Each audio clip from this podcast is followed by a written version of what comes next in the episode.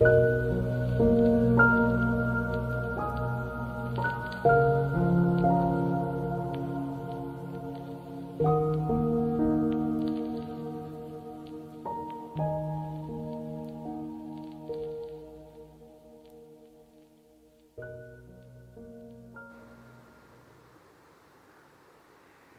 muy buenas noches. Bienvenidos a nuestra transmisión en vivo de este su programa Escuelita para el Corazón.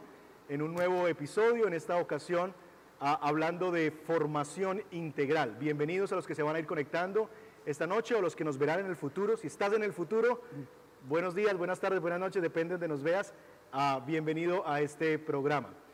Eh, hemos iniciado hace ya algunas semanas una nueva temporada de Escuelita para el Corazón que hemos eh, tratado el tema de paternidad, tratando de hablar de los desafíos de la paternidad, del rol que como papás y mamás somos llamados a jugar en esta temporada donde precisamente hay tantos desafíos. Y hemos ya tenido tres eh, episodios donde hemos hablado un poquito precisamente de esos desafíos.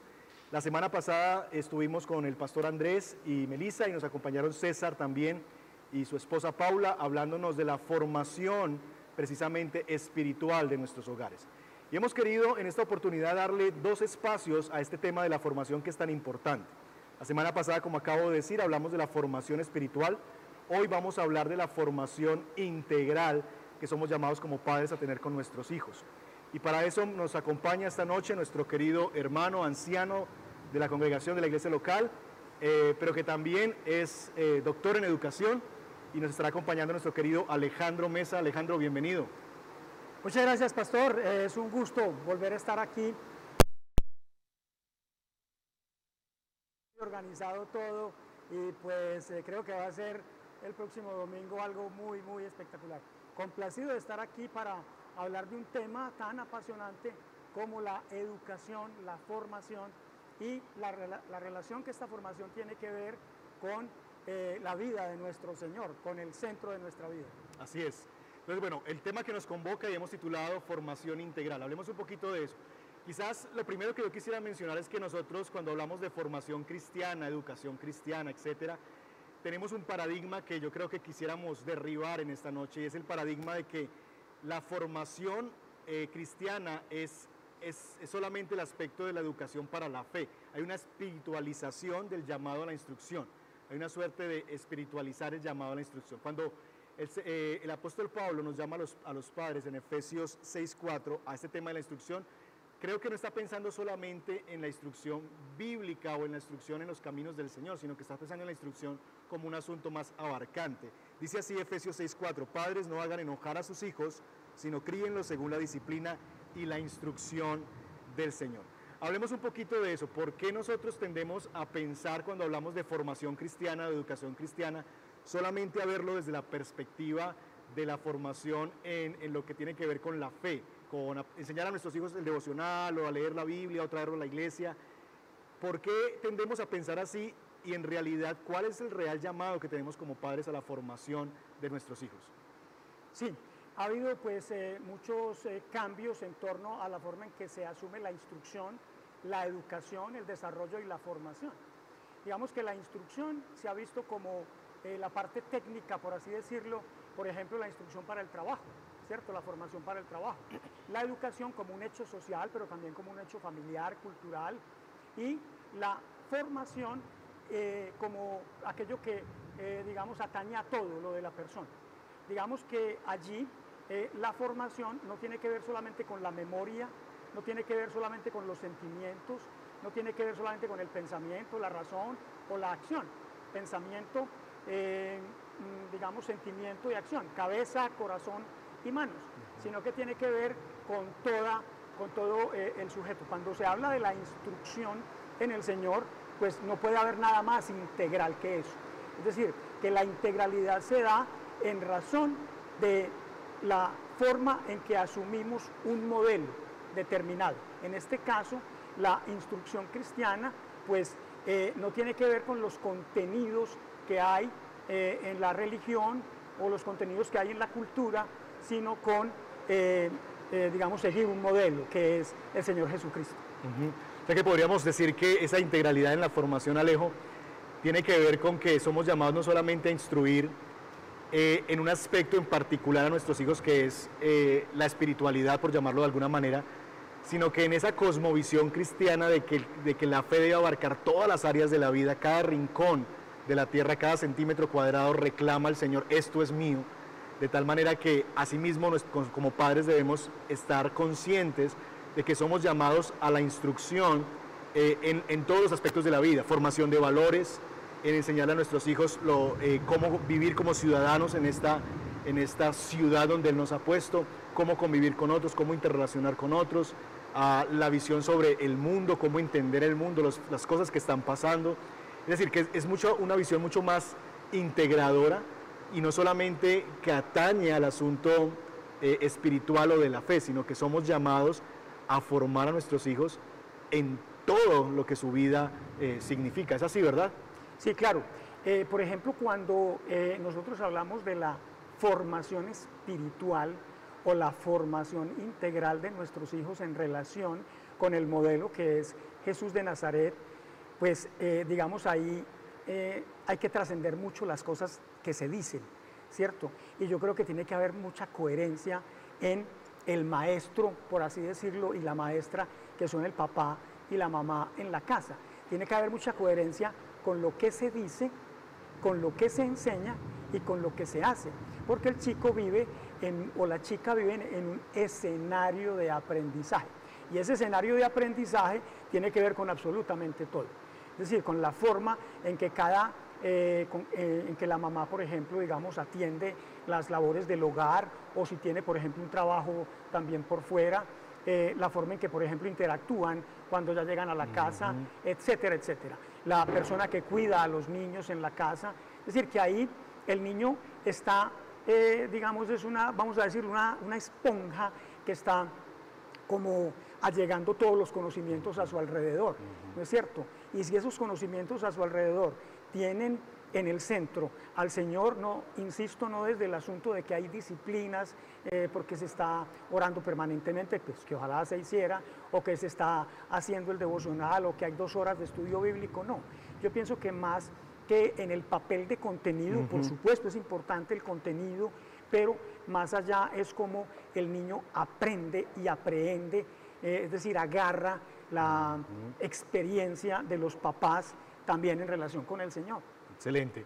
Y yo creo que, por lo menos en la experiencia de lo que observo eh, y de lo que aún yo viví en mi modelo educativo, eh, de, educación pública, yo, soy hijo de la educación pública en, mis, en mi bachillerato, ah, yo veo como dos modelos a nivel de la formación o como se entiende en la formación. Hay un libro muy interesante que estuve revisando estos días que alguien de la congregación me recomendó, eh, que habla de Frankenstein educador. Y básicamente lo que el libro propone es un modelo donde trata de entender la educación o hacer una crítica a esa educación donde nosotros tenemos a ese famoso personaje que es creado por otro, que lo quiere hacer de alguna manera como a su imagen, a su semejanza, poniendo en él lo que él quiere crear, es decir, la capacidad de crear a un ser humano desde cero y, o, la figura de Pinocho con los niños, ¿verdad? De crearme un niño que yo pueda controlar y de que yo pueda tener absolutamente control, pretendiendo que el otro es un ser totalmente pasivo, que no está involucrado, sino que soy yo el que está llamado a completamente formar a ese otro a mi imagen y semejanza. Y eso lo vemos eh, en, en, los modelos educativos quizás más antiguos y demás. Sin embargo, también yo creo que se ve en, en las familias cristianas, ese asunto de, de nosotros querer de alguna manera, lo llamado así, como redimirnos en nuestros hijos, como pasarles todo lo que nosotros eh, somos, queremos, anhelamos y tratar de reproducir nuestros anhelos más profundos que no logramos alcanzar en otro ser que ahora tenemos y que quisiéramos que él sí los alcance. Entonces, esa es como una manera de entender la formación. Entonces, si yo no aprendí chino y siempre quise aprender mandarín, mi hijo tiene que aprender mandarín. Yo siempre quise ser pianista y nunca tuve un piano, mi papá no me llevó, metamos al niño a clase de piano. Y no, no es que estas cosas sean malas, pero en el fondo es como un tema de pretender que yo puedo diseñar como con plastilina y modelar con plastilina a ese otro ser que Dios me ha entregado y hacerlo y convertirlo como, como en un objeto al cual yo estoy creando. El otro extremo en que yo veo muchas veces, de nuevo, en la sociedad, pero también en la familia cristiana, es el famoso modelo de el, libre pensamiento. Y es que la labor del formador y del padre de familia es más una labor pasiva donde básicamente se está pretendiendo y formando desde la pasividad. No le diga nada al niño, el niño es un ser particular, individual, y el niño debería buscar su camino, y tú eres simplemente un acompañante del proceso. Entonces deja que el niño decida, deja que el niño sea el que tome las decisiones, el niño es un ser político, y de pronto podemos hablar un poquito de eso ahora, eh, y el niño en un sentido, yo soy un agente pasivo, y, y, básicamente mi llamado es a acompañarle. ¿Cómo ves tú esas dinámicas y, y realmente si esa es la única manera en que podemos concebir la, formación. Yo creo que ese, ese aspecto de que el niño tenga lo que yo no tuve, ¿no es cierto? Que el niño sea lo que yo no pude ser y que el niño haga lo que yo no pude hacer, que mi hijo haga eso, yo creo que es efectivamente como el asunto de, de yo reflejar las frustraciones mías eh, y ponerle al, al, al, niño o al joven, eh, digamos, unas metas que yo no alcancé. Yo creo que eso, además de injusto, pues es una cosa que no tiene mucho sentido, porque, eh, digamos, cuando la Biblia dice instruye al niño en su camino, significa en su camino con Dios, ¿no es cierto? Es decir, que él va a tener un propio caminar con Dios, distinto seguramente al caminar del papá y de la mamá con Dios.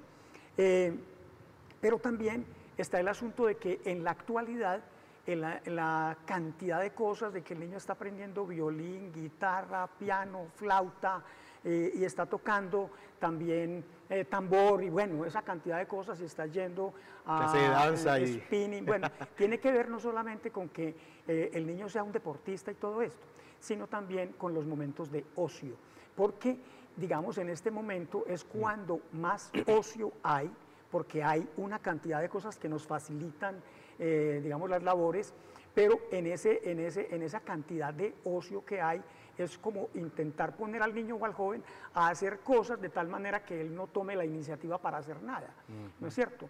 Y pienso que si el niño tiene unas bases centradas, voy a decirlo, en el Evangelio, si tiene una vida centrada en el modelo que es el Señor eh, y, y, tiene unos padres que viven de acuerdo con esto, yo creo que eh, es, eh, digamos, como mucho más fácil para el niño saber, saber qué hacer con los momentos de ocio, ¿no es cierto? Porque también el asunto de que se ha perdido la, noción del niño eh, desde el preescolar como un niño, que es una persona que hay que cuidar, que hay que proteger, es como si los niños formaran un grupo o una sociedad y entonces estuvieran intentando decir qué es la autonomía, qué es la libertad.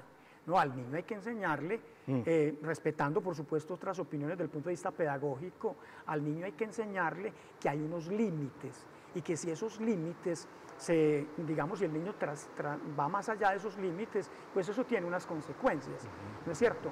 Pero también el asunto de que esos límites son, voy a decirlo también de esta manera, eh, como eh, el, lugar de seguridad del niño, ¿cierto? Porque si el niño tiene que tomar decisiones y de algunas decisiones como, digamos, muy importantes en su vida, ¿cierto? Que, en qué colegio quieres estudiar, ¿cierto? Y todo ese tipo de cosas, pues él va a estar inseguro en eso, ¿cierto? Sí, de hecho la Biblia define al niño como alguien que no sabe distinguir entre el bien y el mal. Y erramos cuando pretendemos tratar al niño como si fuera ya un adulto, eh, con unas convicciones ya profundas y arraigadas. Y de eso vamos a hablar un poquito más adelante. Pero por ahora quisiéramos dejarlos a ustedes con una pregunta allá en sus casas. Ustedes pueden dialogar en torno a eso. ¿Participan en la formación de sus hijos? ¿Quiénes son las personas o instituciones, escenarios de formación que participan en la vida de tus hijos? Así que vamos con esa pregunta, dos minutos para que puedan dialogar ahí en familia.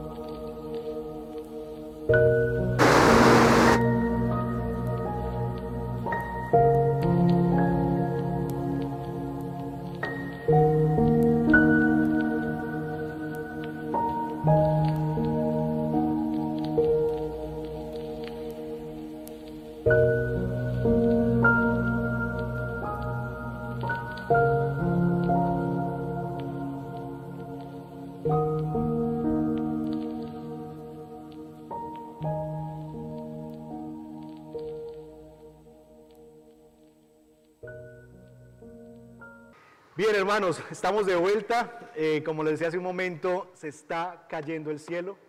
Eh, parece que ha menguado un poquito la lluvia podemos volver con ustedes esta noche. Queremos igual ir adelante y poder eh, edificarnos como padres de familia y poder seguir aprendiendo lo que el Señor tiene para nosotros. Entonces, estábamos hablando precisamente de quiénes son los involucrados en la educación de nuestros hijos. Y quizás una de las cosas, Alejo, que yo veo con preocupación muchas veces es que eh, hay un, como un paradigma con las instituciones educativas, colegios, escuelas y demás. Particularmente en esta época, yo no lo viví tanto así, por lo menos en, mi realidad, en el, donde me crié y demás, la enorme preocupación que tenemos los padres de familia por dónde irán a estudiar nuestros hijos. Pero lo que yo veo casi siempre detrás de esta preocupación es una preocupación por la formación académica de nuestros hijos. ¿Qué tan buenos son en inglés el colegio? ¿Cuántos muchachos que se han graduado de allí ahora ganan más de 10 millones de pesos en las compañías donde están trabajando? Eh, y todas esas realidades que tienen que ver más con cosas que no es que no sean importantes, pero que pertenecen realmente a este mundo y no a lo que nosotros deberíamos priorizar en la educación de nuestros hijos.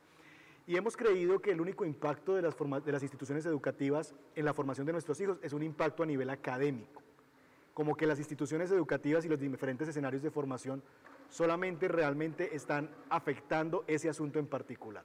Hablemos un poquito alrededor de eso. ¿Cuál es la, labor de las instituciones, de los escenarios de aprendizaje en la vida de nuestros hijos y qué impacto y qué tan importantes son para ese proceso formativo? Sí, esa es una pregunta muy importante. Y es por el hecho de que, por ejemplo, digamos hoy los padres cuando van a escoger una institución educativa, incluso los estudiantes, adolescentes y un poquito mayores, cuando van a entrar a la universidad, ¿cierto? ¿Cuál es la profesión que de pronto da más dinero, eh, cuál es la profesión de pronto de, donde se requieren más personas, etcétera. Yo creo que eso es importante, eso tiene su lugar, porque igual las profesiones están al servicio también de la comunidad, ¿no es cierto? Pero creo que eh, como escenario de aprendizaje, por ejemplo, una escuela ya no es eh, un, escenario, y yo creo que nunca lo fue, de, de donde todas las personas son tábulas rasas, donde eh, una persona está dando una clase y todos están aprendiendo igual. Una persona hoy ya se sabe que un profesor está dando una clase para 30 estudiantes y está dando 30 clases distintas, ¿cierto? ¿Por qué? Por la forma que tiene cada uno con sus referentes significativos del aprendizaje. Y además, porque eh, no solamente está el escenario del aula, sino que también está el colegio, el patio del colegio, ¿no es cierto? Están los baños del colegio, están los alrededores del colegio y están por ejemplo, digamos como la interacción, un niño pasa mucho más tiempo interactuando, por ejemplo, en su colegio con sus compañeros que con la mamá y con el papá. ¿No es cierto? Entonces aquí, por ejemplo, se van dando una cantidad de relaciones, de aprendizajes que tienen que ver con el contexto en el que el niño está y que pueden chocar o no con eh, lo, que, lo que el niño vive en la casa. Una, una de las cosas que sucede en la actualidad es que la educación se entiende como eh, la posibilidad de conservar todo el legado de la cultura a nivel científico, a nivel literario, a nivel artístico, etcétera, a nivel histórico, pero eh, digamos que ya todo ese, ese, asunto de pasar de una generación a otra ya es como, mm, digamos, se va viendo un poquito permeado por el, por el asunto de que eh, los niños hoy pues son mucho más hábiles, por ejemplo, en las herramientas de aprendizaje, ¿no es cierto? Entonces, eh, el asunto de, mm, la responsabilidad de los papás de proteger al niño, de ponerle límites al niño y de mirar qué es lo más importante en su aprendizaje, porque una de las cosas que nosotros tenemos es que nuestro modelo es el Señor, nosotros sabemos que no vamos a poder ser como Él, pero nosotros no podemos renunciar a esto, ¿no es cierto? Y eh, pues eh, aún en un mundo en el que nosotros estamos, que tiene tantas, tantos problemas y tanta, digamos, afinidad con, los bienes materiales, pues esto es un poco difícil, ¿no es cierto? Eh, porque se crea una cultura, ¿no es cierto? Y nosotros sabemos, y estamos empezando a sentirlo así, que la educación cristiana no es cultural, es contracultural. Así es. De tal manera que no podemos ignorar entonces el impacto que tienen las instituciones educativas en la formación de valores en nuestros hijos. Es decir, las instituciones per se, aunque en un sentido eh, están para la educación en términos, digamos, de, la academia y demás, de hecho tienen una descripción de valores y todas tienen la persona que queremos formar y todos estos elementos de tipo eh, de la visión que tiene la institución y demás. Pero hablábamos internamente que muchas veces en esas instituciones, por más bonito que aparezca en el papel, quienes forman son otras personas, que muchas veces ellos están es comunicando o valores o antivalores en nuestros hijos. De tal manera que los padres de familia no podemos ignorar ese hecho. Y es que las instituciones a las que van a nuestros hijos, los escenarios que ellos tienen, los pares con los que comparten, eh, con los que hacen comunión, coinonía y demás, esos son elementos formativos en la experiencia con nuestros hijos. No podemos cerrar los ojos y pensar que ahí nos está dando formación. Allí se está dando formación y como padres de familia debemos estar muy atentos a esa, a esa realidad. Ahora, entremos un poquito a hablar ya de qué elementos consideras tú que deben estar presentes precisamente en la formación integral de nuestros hijos. ¿Cuáles son los elementos que deben estar siendo eh, presentes en la, en la casa como los padres de familia, como lo hemos dicho, como los formadores principales y los responsables primarios de la formación de nuestros hijos, ¿qué elementos deberían ser considerados en esta formación? Sí, si nosotros consideramos, por ejemplo, que quienes están llamados a enseñar, a instruir a los hijos son los padres, estamos de acuerdo con eso, pues eh, eh, volvemos al, tema que queremos reiterar y es la coherencia que los papás tienen en la forma en que viven eh, su fe en, en el Señor. ¿Es cierto? Y también el asunto de que hay eh, unos valores que se viven en la casa, no unos valores de los que se habla en la casa y sobre los cuales se ponen avisitos de pronto en la nevera, que a veces se ven hasta muy bonitos, sino que eh, tiene que ver con el asunto de la, de, la interacción misma del niño en su entorno. No estamos diciendo que eh, el entorno de, de la casa esté libre de contingencias, ¿no es cierto? Seguramente. Pero el niño va a aprender de cómo es que se resuelven los problemas. Entonces nosotros somos los que decidimos si el niño aprende a cómo se generan los problemas o el niño aprende a cómo se resuelven los problemas. ¿No es cierto?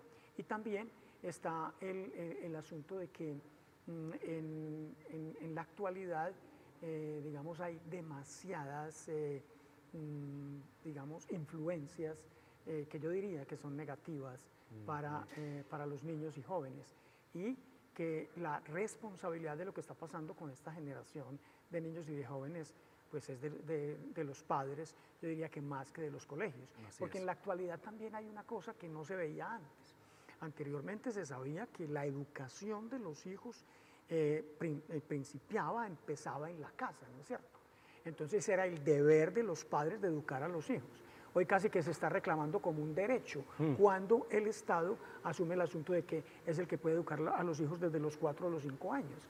Entonces ahí es como reclamar ese derecho a educar a nuestros hijos en la fe. Yo creo que es hmm. una cosa importante. Sí, como que el Estado ha atribuido el llamado y eso tiene que ver, pues, quizás es un asunto mucho más eh, de, de filosofía detrás de la educación, el Estado reclamando ese derecho de la formación de nuestros, de nuestros hijos y es la lucha en la que estamos en, aspectos como el tema de, la inclusión y todos estos temas que son de tanto debate por estos días.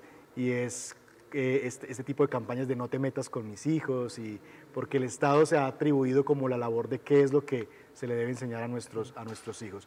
Ah, tú has tocado entonces el elemento del modelo y quisiera quedarme ahí por un momento.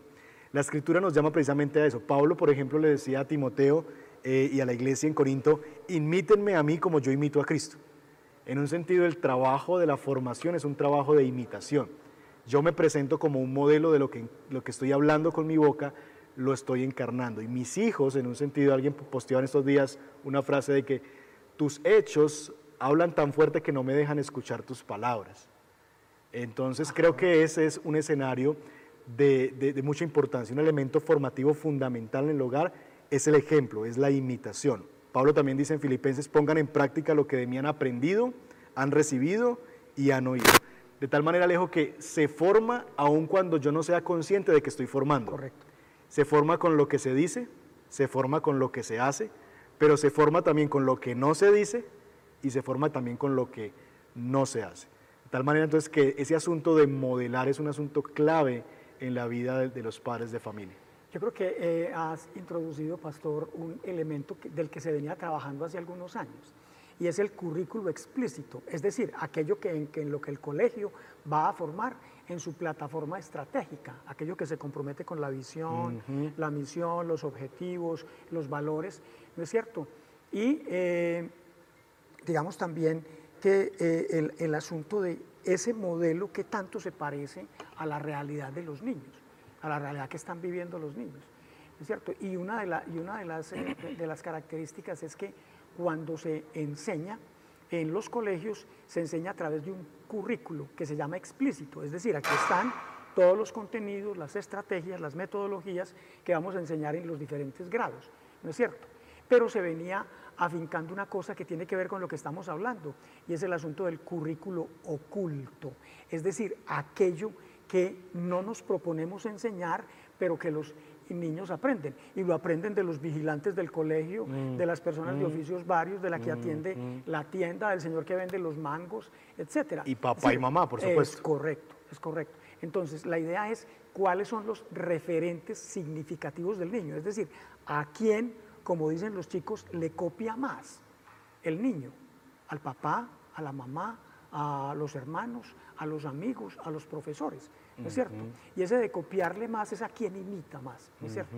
A quien imita más, como quien quiere ser el niño. Y que creo, que creo que en un sentido estamos empujados también por el contexto posmoderno, donde nosotros eh, el discurso y las posiciones han perdido como poder en la mente de las personas. Yo recuerdo que cuando Quizás yo era un niño, era el tema de si los adultos estaban hablando, usted se calla. No hable porque están hablando dos adultos. Y si llegaba una visita, es el doctor, es el, eh, el, abogado, el, ¿verdad? el médico, y es como que había un respeto por el título y había un respeto por el discurso. Hoy día los muchachos y nuestros hijos, que son hijos de esta época, no creen tanto en el discurso y no creen tanto en los títulos. Ellos quieren, en un sentido, empujados por este, por este asunto y quizás empujados también por la desesperanza que produjo eso, poner la mirada en los títulos y demás de las personas, ellos quieren ver la vida de una persona y finalmente se fijan más en lo que esa persona eh, coherentemente hace y aprenden e imitan de esa, de esa manera. Entonces, hablemos entonces de ese elemento del modelo. Pero también en ese sentido, Alejo, hay otro, hay otro elemento que es importante que lo has mencionado eh, implícitamente y es el asunto de que hay un elemento de protección y, como vigilancia sobre los factores negativos que nuestros hijos tienen. Porque a veces como padres somos muy buenos en exponerlos a buenas experiencias formativas, pero somos muy relajados en las experiencias negativas. Por ejemplo, lo que ven en, sus pantallas, eh, los, los amigos con los que comparte, todos esos escenarios también son escenarios de formación. Entonces, debe haber un elemento, me imagino yo, de, protección, de blindar a nuestros hijos y no creer que vivimos en Disney y que todo lo que sale en Disney es muy bueno y muy bonito, sino que tenemos que ejercer también un cuidado de protección y de vigilancia sobre esos factores negativos a los cuales no podemos escapar. Sí, y eso es bastante paradójico porque, por ejemplo, eh, se decía hasta hace tal vez un año, tal vez menos de un año, que los niños eh, sobre todo los niños más pequeñitos no podían exponerse a las pantallas, ¿cierto? Y ahora el preescolar está en la pantalla. Entonces el niño está expuesto a la pantalla mucho más tiempo del conveniente. Y eh, además esto ha puesto todavía mucho más trabajo, por ejemplo, en las mamás que tienen que estar allí atendiendo la clase y, después, eh, digamos, las tareas, cuando se ponen tareas. Pero también una cosa que es muy preocupante es que cuando hablamos de, de la imagen, a quién me quiero parecer, hay una cantidad de imágenes virtuales, de imágenes creadas, ¿cierto? A, los, a las cuales los niños quieren parecerse, ¿no es cierto? Y eso porque están desapareciendo las imágenes reales, ¿cierto? El niño, un niño, digamos un papá, debería sentirse muy bien eh, si el niño quiere imitarlo a él. Pero se debería sentirse todavía mucho mejor si el, si el papá quiere imitar al Señor. Así es. ¿Cierto? Es decir, cómo, cómo se van estableciendo estos modelos y cómo nosotros, insisto en esto, no decimos, sino que vivimos eso. Yo creo que hay, digamos, también hay una cosa que me parece vital y es el asunto de estar orando todos los días por nuestros hijos. Yo, nosotros hicimos eso con nuestros hijos, o lo seguimos haciendo con nuestros hijos, yerno, nuera y nietos, porque yo creo que, por ejemplo, ya el papel, y yo creo que ahí es donde se verá lo que hemos hecho con nuestros hijos, eh, lo que hemos hecho con nuestros hijos en torno a la fe, lo vamos a ver en nuestros nietos, la verdad, ¿no es cierto? Y esa es una de las preocupaciones que tenemos con mi esposa, los abuelos que eh, instruyen al niño o ayudan a los papás a instruir al niño en su camino, ¿no es cierto? Creo que orar orar persistentemente es, no es una fórmula, sino que es, algo que yo digo que es inherente a los papás que confían en que el Señor pueda modelar a sus hijos. Así es. Entonces, insistimos en el modelo como un elemento clave en la formación. Aprendemos por imitación, nuestros hijos van a aprender no solamente de lo que decimos, sino de lo que hacemos. De tal manera que eso debería promover también el anhelo del padre de familia de que él sea consciente y, cuide de sí mismo eh, de tal manera que lo que sus hijos aprendan sea adecuado y sea de una persona finalmente que camina en integridad. Ahora, poniendo eso como fundamento y como la cosa más importante, creo yo, Alejo, que no nos podemos olvidar de que sí deben haber elementos también verbales dentro de la formación, tanto formales como informales. Es decir, sí deben haber escenarios donde yo pueda plantarme con mis hijos, quizás alrededor de, no sé, el devocional diario, que una vez en semana nos sentemos, la, congregarnos como, como, familia en la casa del Señor, en la casa de la iglesia, y podernos darle a, nosotros, a nuestros hijos hitos que generen memorias en ellos de que nosotros le apuntamos y le creímos a la formación de ellos en Cristo, exponerlos a experiencias formales donde ellos puedan tener recurso y aprendizaje también en, los asuntos del Señor. Entonces, hay un espacio también para eso. Pero no solamente eso, sino quizás los más importantes son los espacios informales, donde, como describe Deuteronomio, es en el camino enséñales. Esas cosas que se dan a veces en las conversaciones en la mesa, cuando estamos cenando y se hace, se cuenta algo del día y demás, ver eso como oportunidades formativas y que podamos nosotros eh, ver en esas oportunidades, en esos escenarios, oportunidades de formación. Mientras jugamos, enseñarles algo acerca de, los valores, de lo que valoramos en esta familia, etcétera. Hablemos un poquito en torno a eso para ya salir de este punto de los elementos y entrar ya a la parte final. Esos elementos verbales, cómo poder nosotros eh, con nuestros hijos incluir esos elementos y de qué manera podemos como padres afectar verbalmente y proponernos verbalmente eh, formar a nuestros hijos. Eh, nosotros hablábamos ahorita, antes de iniciar este, este encuentro, que una de las cosas muy importantes en la educación de nuestros hijos tiene que ver con aquellos aspectos de la cotidianidad, ¿no es cierto? Pero fíjense que nosotros no, fíjate que nosotros no podemos vivir la cotidianidad como en un performance, es decir, como si fuéramos actores. Entonces, eh, digamos, hay, hay, una escena en que yo le enseño al niño tal cosa y le enseño tal otra, ¿cierto? Sino que eh, eh, nosotros tenemos que invertir en nuestra formación, invertir mm, tiempo en mm. nuestra formación cristiana. ¿cierto? Invertir esfuerzo en nuestra formación cristiana. Pero no, insisto en esto, no es nuestra formación cristiana para informar, sino para instruir. Y no instruir, digamos, claro, por supuesto con el texto, con la palabra del Señor, pero también con nuestra vida. Es decir, que aquellas cosas que nosotros hacemos en la casa forman parte de lo que, de lo que somos nosotros. Es decir, que no es un agregado, sino que sale de dentro. Sí, eso, eso me parece que es muy importante porque de nuevo, no podemos compartimentar la vida cristiana en cajoncitos, como que la vida espiritual es un cajón, la vida laboral es otro cajón, la vida familiar es otro cajón. Entonces, la vida espiritual está, en ese cajón de vida espiritual está venir el domingo a la iglesia, está leer la Biblia una vez en, el día, está orar por los alimentos, pero en el cajón de la vida laboral ahí no tiene nada que ver lo otro, y en el cajón de la vida familiar tampoco, aquí es entretenimiento, cine, juegos y demás. No podemos ver la vida así, porque si, si estamos en Cristo, Cristo es el eje transversal de toda la vida. Por lo que debemos como padres entonces esforzarnos en que Cristo sea el Señor de cada centímetro cuadrado de las vidas en nuestros hogares. No como algo agregado o impuesto, sino que surja de la centralidad de Dios y, se respire en nuestro hogar en todos los aspectos la centralidad de Dios. Cómo papá trabaja, cómo papá trata a mamá, cómo mamá respeta o trata a papá. Todas esas realidades deben ser unas realidades que el niño aprenda a verlas no como impuestas, sino como naturales. De tal manera que cuando no las veas extrañe y diga, ¿por qué no pasa esto si esto es lo natural? Es decir, esto no debería ser como algo extraño, sino es lo que debería estar pasando en un hogar cristiano. Que una familia ore unida no es un elemento extraordinario. Ay, tan bonito que ora. No, no, es que eso es lo que debe pasar. Tan chévere que en esta casa leen la Biblia. No, no es un evento extraordinario, es algo que se supone que hace parte de la cotidianidad. Eh, hay esos valores, hay esas cosas, pues es algo que en un sentido debería verse en la vida de nuestros hogares. Pero vamos a ir ya cerrando porque el tiempo vuela y es, hablemos de llamados a los padres de familia. ¿Qué podemos llamar a los padres de familia? Tú has hablado de un primer llamado y es invertir en la propia formación. Y es que el padre de familia no debe pensar solamente, cuando escuchamos de formación para nuestros hijos, estamos tomando nota de qué enseñarles a ellos. Pero es que como hemos hablado, yo no puedo enseñar de algo que yo no estoy viviendo, o de algo que yo por lo menos no estoy procurando vivirlo.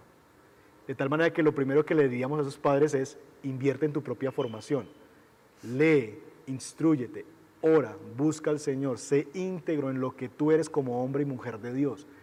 Sé tú un ejemplo para quienes te están siguiendo, tus hijos. Preocúpate primero por lo que tú haces antes de lo que hacen tus hijos. Ellos no van a, hacer otras cosas, sino lo que tú les enseñas a través de lo que dices y lo que haces. Así, así que hay un elemento que ya tú has mencionado. ¿Qué otros elementos o qué otras eh, acciones podríamos llamar a los padres de familia en este llamado a la formación? Yo pienso que hay una cosa con la que se lucha en casi todas las iglesias y es el asunto de la participación de los papás en el aprendizaje de los niños, por ejemplo, en la escuela dominical. Una cosa tan sencilla como esa, ¿no es cierto? Porque los papás, de pronto yo los he visto a veces felices cuando el niño trae un dibujito y todo esto, ¿cierto? Y pero, ¿qué es lo que el niño está aprendiendo allí? ¿No es cierto? Y esto cómo puede complementarse, ¿cierto? Porque la idea, incluso la idea es como al revés. O sea, el llamado es, como involúcrate. Es, correcto, es, a ver, cómo la eh, instrucción en la iglesia complementa lo que se da en la casa. ¿no cierto? Cómo afirma lo que está en la casa. Porque un problema eh, tremendo es, por ejemplo, cuando los maestros de escuela dominical y las maestras de escuela dominical empiezan a, ver niños en los cuales hay dificultades, en los cuales ven que estos niños están expresando, por ejemplo, asuntos, aspectos como, eh, por ejemplo, la violencia intrafamiliar, como el asunto, por ejemplo, de la falta de afecto y este tipo de cosas. Y eso es absolutamente terrible cuando se ve en una iglesia cristiana algo como esto. Pero yo creo que el involucramiento de los papás en la instrucción del niño con respecto al Señor en todos los escenarios es fundamental, es vital. Pero además el asunto es que mm, de pronto no puede ponerse nadie como modelo, ¿cierto? Uno, como, como diría Pablo, no que yo lo haya alcanzado ya, ¿cierto? Eh, sino que es como esforzarse en términos de que las conductas de los niños tienen mucho que ver con la coherencia o incoherencia nuestra en, en el hogar. Eh, y creo también que, eh, insisto en esto, el orar, el orar permanentemente por nuestros, por nuestros hijos, por, eh, bueno, si ya están casados, por sus matrimonios, ¿no es cierto?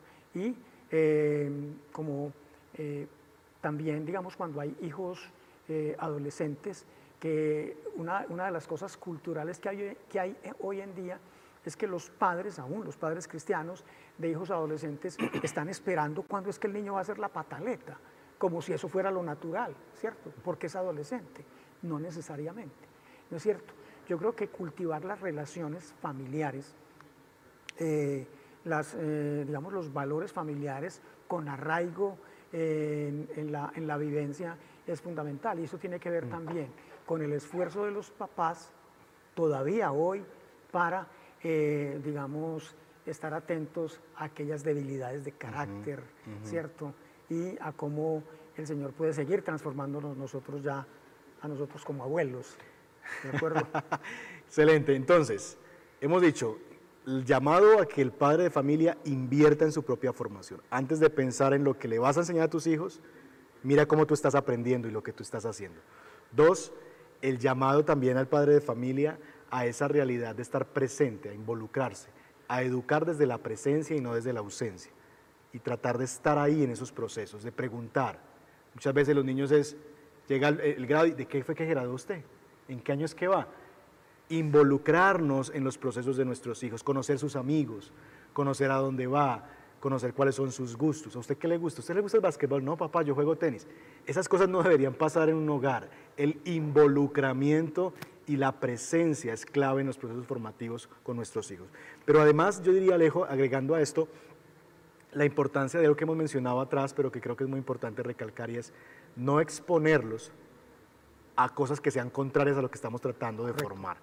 Porque los niños, la Biblia los presenta así, como quienes no saben distinguir entre el bien y el mal. Y yo he escuchado padres de familia que me dicen, es que yo los pongo a eso porque es que así va a enfrentarse a la vida y al mundo. Es decir, ellos tienen que estar preparados porque así es el mundo.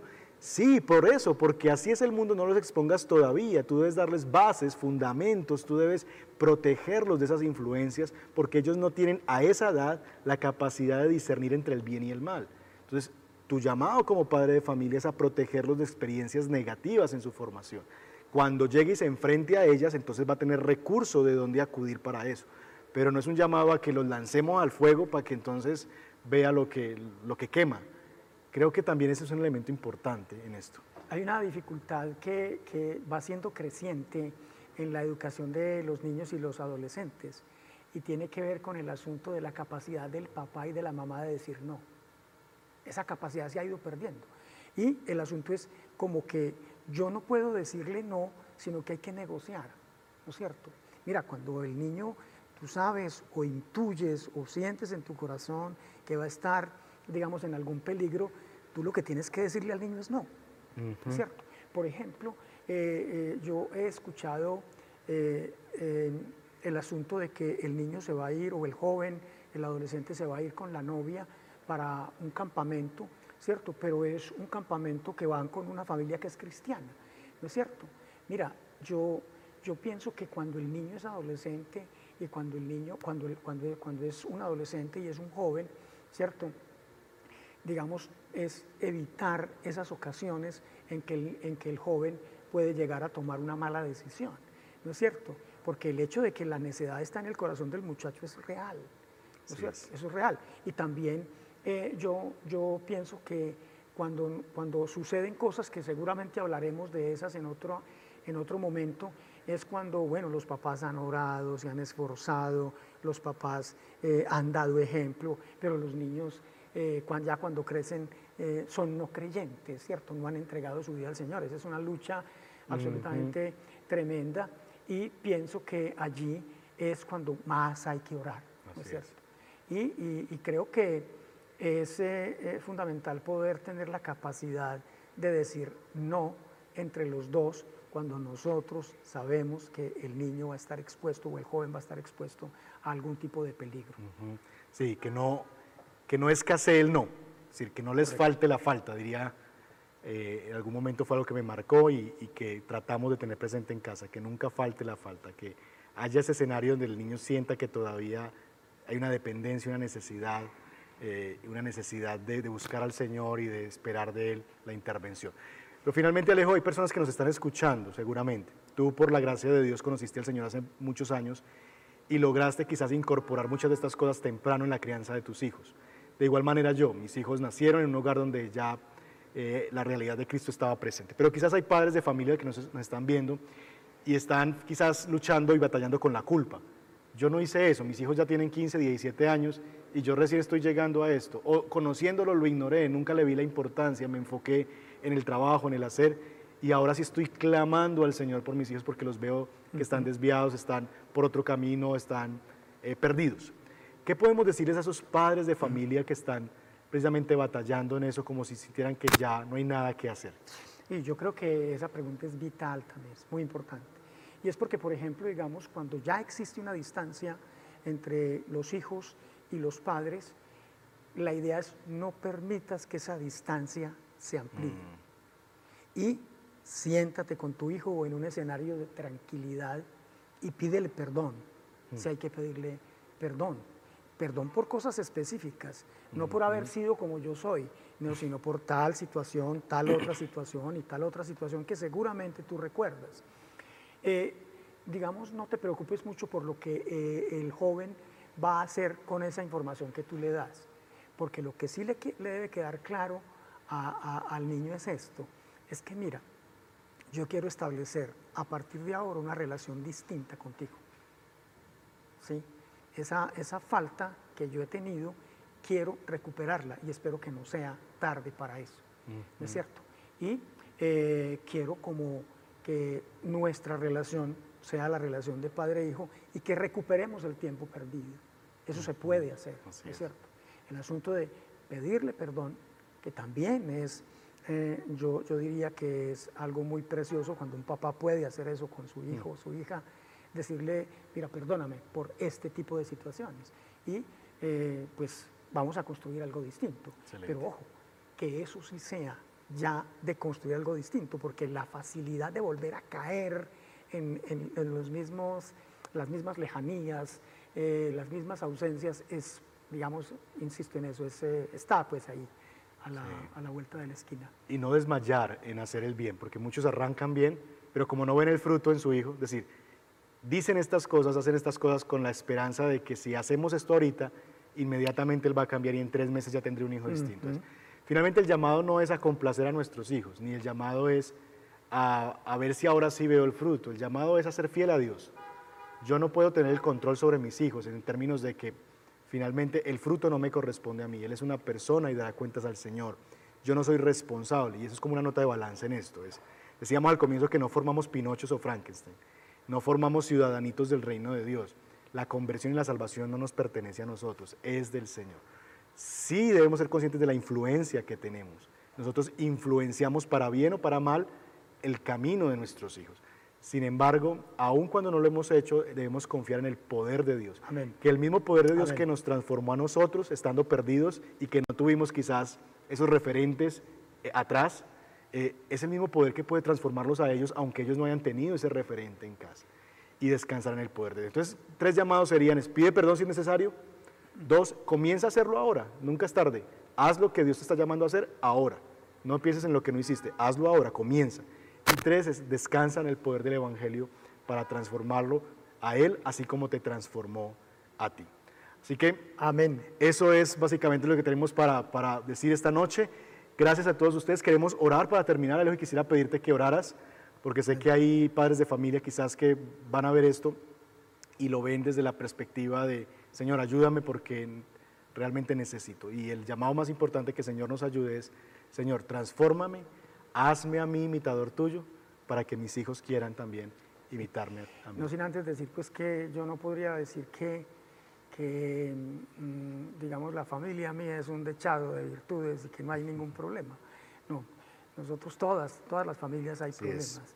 Yo creo que el asunto no estriba en los problemas que existen, sino en la forma en que los solucionamos. Y yo pienso que cuando Dios es el centro, es más fácil. es más fácil. Bueno, Padre, nosotros te damos muchas gracias por este tiempo especial que hemos eh, tenido aquí, a pesar de esta contingencia de la lluvia torrencial que ha caído y que nos llevó a eh, parar por unos minutos. Nosotros te bendecimos porque hemos podido concluir eh, este tiempo y yo pido, Padre, con todo mi corazón, junto con las personas que nos están escuchando, junto con, con el pastor, que, tu Padre escuches y te hagas allí presente en la realidad que están viviendo muchos padres de familia que están mm, queriendo ser orientados por ti, Señor, queriendo ser educados, Señor, a la manera en que tú hablaste con tus discípulos, es decir, diciendo y haciendo, Señor, siendo el modelo para los discípulos, Señor. Entonces eh, yo pido, Padre, que esta no sea tomada por nuestros eh, papás, por nuestras mamás, como una tarea titánica a la que se tienen que enfrentar solos, sino que ellos puedan enfrentar esto con la ayuda tuya, Señor, por la misericordia y la gracia tuya, Señor. Que haya inteligencia de lo alto y que haya, Señor, paz y tranquilidad en los hogares conforme a la voluntad poderosa tuya, Señor. Amén. Amén. Amén. Que así sea. Amén, hermanos, muchas gracias por estar con nosotros. Recuerden, próximo jueves vamos a estar hablando de la disciplina, cómo ejercer disciplina eh, con nuestros hijos, así que nos vemos en un próximo capítulo de Escuelita para el Corazón. Feliz noche para todos. Feliz noche.